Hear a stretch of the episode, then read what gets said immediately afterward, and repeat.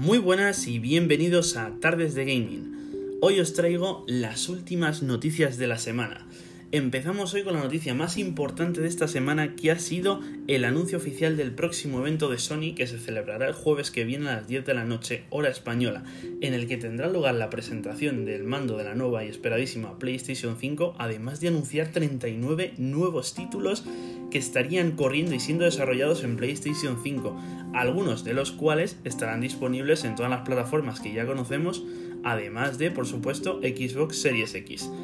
Hemos sabido también que la empresa japonesa no va a tener retrocompatibilidad hacia detrás, lo que se resume en que los juegos que salgan en PlayStation 5 solo se podrán jugar en esta, mientras que los que salgan en PlayStation 4 después del mes de junio podrán jugarse en ambas consolas.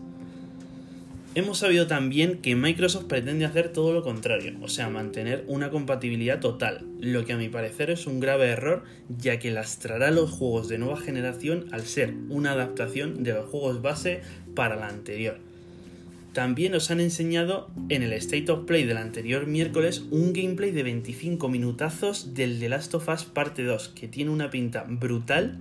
una mejora gráfica considerable respecto a lo que habíamos visto anteriormente, y unas nuevas dinámicas muy interesantes, como esquivar,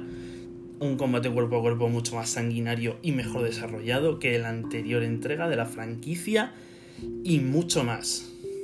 Pero sobre todo cabe destacar de este juego un doblaje impecable, como ya viene siendo de costumbre en los exclusivos de la marca. Se ha hecho saber también que el juego de realidad virtual exclusivo para las PlayStation VR en el que te pones en la piel del mismísimo Iron Man ya es versión Gold, lo que significa que ya está terminado y listo para salir a la venta el día 3 de julio. Tenéis disponible una demo muy entretenida en la Store y totalmente en castellano. Recientemente se ha dado a conocer que están desarrollando un juego de Star Wars en realidad virtual y que saldrá a lo largo de este año. Habrá que verlo, pero no sé, puede no se puede negar que resulta de lo más interesante. Y por último, la compañía Microsoft promete un catálogo de exclusivos nunca visto, pero conociendo a la marca y viendo lo que nos enseñaron el pasado Inside Xbox, la verdad me cuesta mucho, pero mucho creerlo. Con esto las noticias más importantes de la semana, gracias por escucharme